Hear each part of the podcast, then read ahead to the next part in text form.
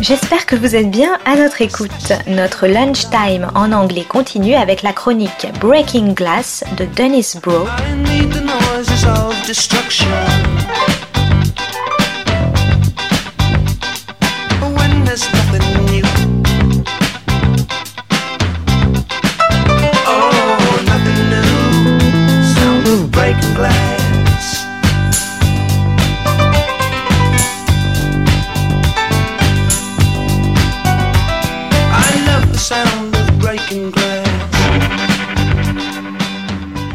This is Broe on the Global Television Beat Breaking Glass. Today's episode Green Frontier Wild District The Bolivarian versus the Bolsonarian Revolution. Two series from Colombia, Green Frontier and Wild District, both Netflix originals and both done by the same production house, Dynamo, stake out the left and right of Colombian politics. The iconography of the progressive series Green Frontier links it with a history of Latin American films dealing with the continent's indigenous, a part of the tradition of magical realism, which charts the imbrication of indigenous ways in a colonized landscape. The, theory, the series thematic centers on the destruction of the Amazon on the Colombian Brazilian border and a lost tribe trying to ward off the loggers who would destroy them and the forest, along with the deeper, more insidious, and more persistent menace of Western colonialism.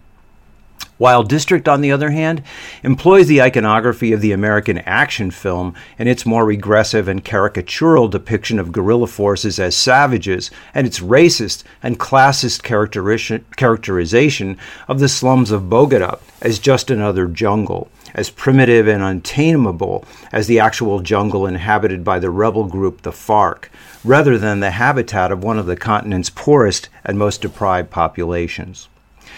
Since both series are Netflix originals, it would seem the streaming service is interested in covering all bases. That is, attracting with the more independent and more off kilter Green Frontier, whose pilot is directed by the superb Ciro Guerra, a progressive audience committed to ecology uh, and preserving the rainforest and the country's indigenous. With a straightforward action series, which boasts a superb performance by Narcos veteran Juan Pablo Raba, the service seems to be importuning the populist and far right in a show that openly rationalizes the work of the death squads, an auxiliary of the former Uribe government. The pilot of Green Frontier is directed by Guerra, and the series owes much to both his visual acuity and his thematic concerns. His first global success, the film Embrace of the Serpent, tracked the relationship between two aging members of their respective civilizations a German social scientist in the jungle at the turn of the last century, in the vanguard of what would be a pillaging and patenting of its secrets for what would become Big Pharma, and his guide, an indigenous last member of a tribe wiped out by the European colonizers. The indigenous guide recalled this devastation in a series of scattered images that operated more from an intuitive and an unconscious logic than the Western scientists' rational mapping of this world. In Green Frontier, a warrior, one of the last members of his tribe, communicates with the female member both in this world and an otherworldly sphere with the otherworldly image uh, in a silvery uh, negative tint. Guerra's second film, Birds of Passage, adopts codes from the gangster film to recount how an Amazon tribe succumbs to the profit motive inducement of the drug trade and how the ensuing greed for material objects utterly demolishes their centuries old customs and ways of life. It's The Godfather or Scorsese's Casino in the Jungle as it maps the changes wrought by money. It's even closer to Gangs of Wasseypur, a stunning Indian film about the changes wrought in an Indian province over 40 years by the introduction of a profit making gangster economy. Green Frontier, likewise, presents the jungle under attack from the loggers who are stripping its assets, from a mysterious white man who is a demon with a history that extends back to the Nazis, and from the local corrupt police, whose leader Uribe orders the killing of the Bogota female agent who instinctively acts to protect the jungle. The series opens with the slaughter of both an indigenous woman, Uche, and a group of nuns, and is in the present an investigation by the Bogota agent Helena and her partner Reynaldo, who has been outcast from his indigenous community, into the killings. A flashback narrative recounts the relationship of Uche and Yua, the male protector of the jungle. The jungle itself is defined as both holder of the secret of life and as female. The flashbacks are not so much backstory as they would be in a more Euro centered narrative, as they are a parallel world, with the jungle itself acting to protect Yua and at times make him invisible. The series is elegantly filmed on the Colombian Brazilian border, and the loggers, whose boisterous chainsaw at one point interrupts a conversation between Uche and Yua, are the visual and oral sign of the Bolsonaro Trump assault on the environment, waged in the Brazilian case against the rainforest, and in Trump's case against public lands which he is now opening to drilling and mining. The series ends with an epic battle between the Bogota agent Helena, now in touch with her roots in the earth and allied with the jungle, and the white demon Joseph, a remnant of the Nazis, that is, of the ultimate degradation of Western civilization. It's a monumental struggle, and one those who want to save the earth are engaged in each day.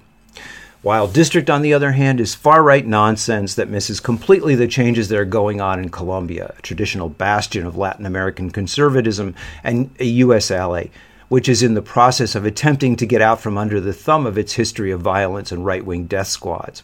The recent home arrest of the hit squad aligned former President Alvaro Uribe for corruption is a sign of these changes. The question of Colombia at the moment is the question of peace, as the FARC, the revolutionary guerrillas, have been more than willing to lay down their arms and accept a peace deal in order to challenge the right wing at the polls as a political party. However, despite overwhelming popular support for the peace process, the current president Ivan Duque, a protege of Uribe's, opposes it and allows the guerrillas to be assassinated by still highly active right wing killers, as the former guerrillas, having surrendered their weapons, are now defenseless. None of this is even hinted at in Wild District, which is rather than a television series, more a sounding board and rationale for far right sentiment and continued slaughter in the country. The FARC are portrayed as bloodthirsty killers of children, ignoring any rooted connection they have with the peasantry, as simply sadistic killers with no mention of the far right death squads who hunt them, and as grudge bearing executioners of those who would desert them, forgetting that the FARC as a unit has pushed for peaceful disarmament.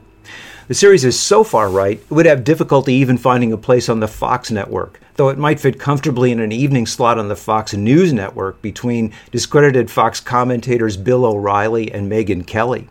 This series makes Jack Webb, the McCarthyite era creator of Dragnet, look like Bernie Sanders. It lacks the subtlety of even a 24 or a Homeland, where at least the ideological message is complexified and subtly obscured. Its redeeming feature is the lead character, Jean Givert, a Lightfoot FARC former assassin who creeps up on everyone, but whose effort to insert himself into everyday life is touching and includes his attempt to reestablish a relationship with his son. In a well drawn scene in the market where he has found work, Jean tells a female customer seeking a solution for a burn to forget a pharmaceutical remedy and instead shows her how to apply the healing plants aloe and calendula, or marigold uh, that he learned in the jungle. His nemesis on the series is, of course, the sniveling, sadistic jungle revolutionary who wants to continue the fighting, the exact opposite of the contemporary Colombian reality. The difference in the two series is strikingly apparent in the use of the names of the Colombian leaders in the far right Wild District, Duque, the current leader, now accused in the press of corruption, who opposes the peace process, is the name of the tough on the outside but heart of gold female detective who is John's handler. In Green Frontier, Uribe is the corrupt head of the local police who orders the assassination of Helena, the eventual protector of the jungle and of the authentic Latin American heritage. The ideological difference between the two series is shocking, but of course, one way of conceptualizing it is to say that although this is the left and right, it's a left and right both under the banner of and contributing to the profit of Netflix, the global entity. However, there is still a stark contrast between two views of Latin America. Green Frontier is allied with the Bolivarian Revolution, which attempts to redistribute wealth and raise the living standard of the continent's poorest, often those with an indigenous or African background. Wild District aligns itself with the Bolsonarian Revolution, which attempts to sell off both the natural and cultural heritage of the continent in its return of wealth back to the richest.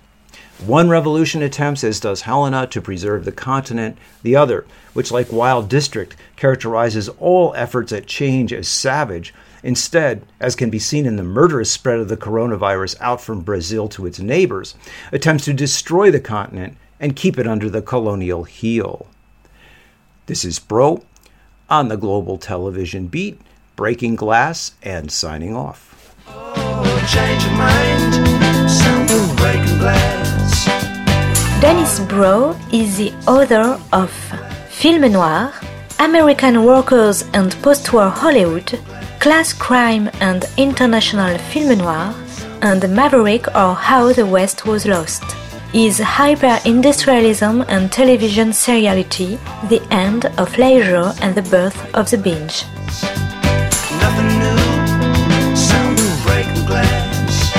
C'était Breaking Glass de Dennis Bro sur Art District. Très bonne suite de nos programmes, jazzistiques et artistiques, à notre écoute.